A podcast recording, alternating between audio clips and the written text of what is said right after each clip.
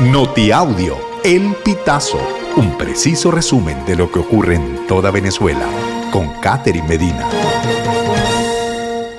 Saludos estimados oyentes. A continuación hacemos un repaso informativo por las noticias más destacadas hasta este momento. Comenzamos.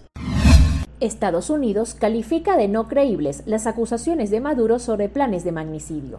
Estados Unidos tachó el martes 23 de enero de no creíbles las acusaciones del gobierno de Nicolás Maduro sobre planes de la extrema derecha venezolana para asesinarlo con el apoyo de la Agencia Central de Inteligencia, OCIA, y de la Administración de Control de Drogas, ODEA. Así se pronunció la portavoz de la Casa Blanca, Karine Jean-Pierre, cuando un periodista le preguntó durante una rueda de prensa por las acusaciones que ha hecho Maduro. Ruta del colapso, la politización que arruinó la operatividad del Metro de Caracas.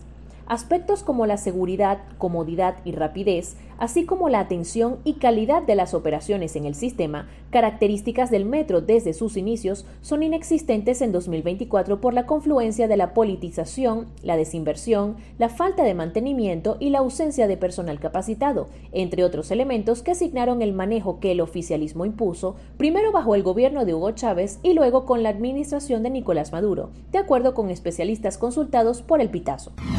20 Venezuela denuncia detención de jefe de campaña Guillermo López en Trujillo. La organización política 20 Venezuela denunció la detención de Guillermo López, jefe de campaña de María Corina Machado en el estado Trujillo. Es la tercera detención que se lleva a cabo este 23 de enero. En el transcurso de los días, dos miembros de 20 Venezuela fueron detenidos y en los estados Mérida y Táchira las sedes de los comandos de campaña fueron marcados con la frase Furia Bolivariana. Dirigentes sindicales oficialistas defienden política salarial de Nicolás Maduro. Representantes de la Central Bolivariana Socialista de Trabajadores en Bolívar mostraron su respaldo al incremento del ingreso mínimo anunciado por Nicolás Maduro el 15 de enero. Además, afirmaron que la política salarial venezolana es de las mejores del continente. Las declaraciones las dieron en una rueda de prensa realizada el pasado 16 de enero. El presidente de la central, Pedro Perales, manifestó su respaldo a los anuncios hechos por Miraflores, que consisten en un incremento del bono de guerra económica de 30 a 60 dólares, lo que fijaría el ingreso del trabajador en 100 dólares. Autoridades municipales inician remoción de luces LED en autobuses el Instituto Municipal de Transporte, Tránsito y Vialidad de Caroní inició un operativo para retirar las luces LED de todas las unidades de transporte público en la localidad. El plan está en marcha desde el 15 de enero. El objetivo de estos operativos, que se ejecutan en todos los estados del país, es reducir el índice de accidentes viales con la eliminación de este tipo de luminaria, que obstaculiza la correcta visibilidad de los conductores.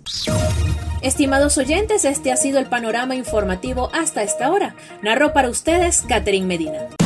Estas informaciones puedes ampliarlas en nuestra página web elpitazo.net.